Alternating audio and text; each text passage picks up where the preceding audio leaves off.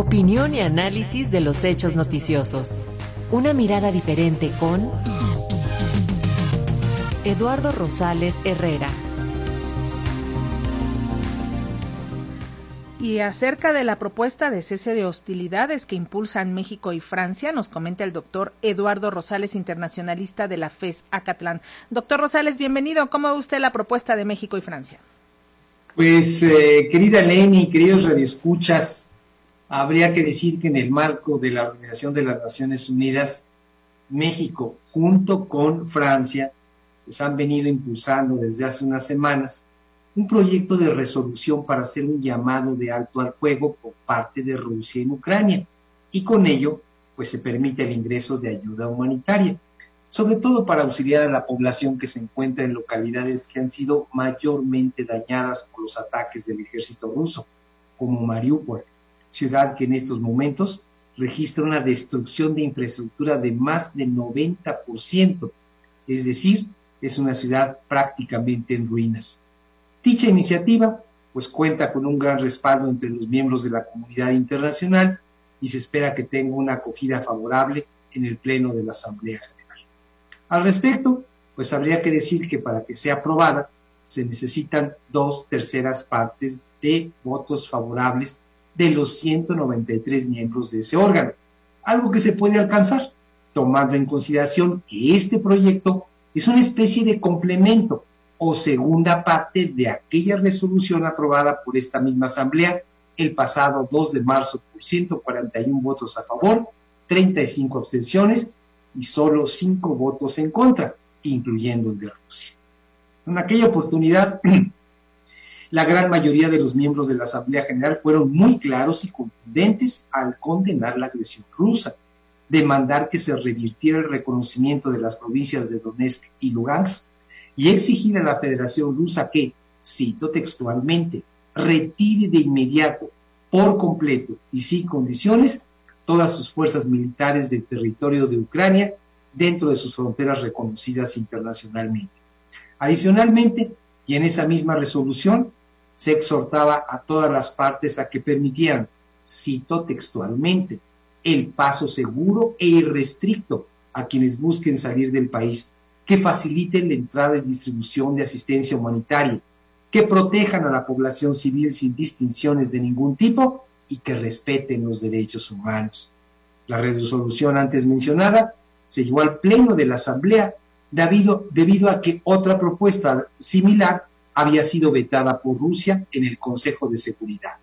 Por ello, y en respuesta al bloqueo realizado por Moscú, una buena parte de los miembros acudieron a la Asamblea General donde no existe el mecanismo de veto para condenar las acciones de Moscú. El problema con las resoluciones adoptadas por la Asamblea General es que, aunque sean aprobadas por las dos terceras partes de sus miembros, no tienen carácter vinculante, es decir, no son obligatorias y su implementación, en este caso, pues estaría supeditada a la buena voluntad del gobierno de Vladimir Putin, algo que parece altamente improbable. Aunado al anterior, es de esperarse que el proyecto de resolución promovido por México y Francia sea desoído por Moscú, toda vez que incluye una condena a los sistemáticos ataques de Rusia contra ciudades ucranianas que han provocado la muerte de centenares de personas, además de ataques a objetivos civiles, caravanas de evacuación e incluso convoyes de ayuda humanitaria. Para el gobierno moscovita, el que le acceda a aceptar lo que plantea el proyecto de resolución, pues sería como aceptar que ha violado flagrantemente el derecho internacional, el derecho internacional humanitario y desde luego los derechos humanos. Tanto la resolución adoptada el, pasado 2 de marzo como el actual, el actual proyecto de resolución, pues se dan en el marco de una crisis de refugiados y humanitaria de enormes proporciones. Por lo que respecta a los refugiados, ACNUR informó que más de 3.5 millones de personas han salido de Ucrania y además alrededor de 6 millones de habitantes se consideran desplazados internos porque han salido de sus comunidades hacia el oeste ucraniano para salvaguardar su integridad personal e incluso su vida. Por lo que se refiere a la parte humanitaria, hay centenares de miles de personas sin acceso a agua, alimentos, medicinas y servicios médicos, de tal suerte que la situación es crítica y desesperada.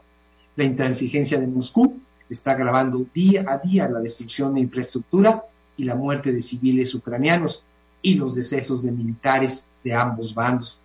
Por lo que se refiere a México y en un ejercicio de autocrítica, habría que decir que no hay congruencia entre la posición adoptada por la, Cancillería y por la representación de México ante la Organización de las Naciones Unidas y su Consejo de Seguridad y la postura adoptada por ciertos miembros del Poder Ejecutivo y por legisladores de partidos que se autoconsideran de izquierda, porque mientras los primeros promueven el proyecto de resolución ya referidos,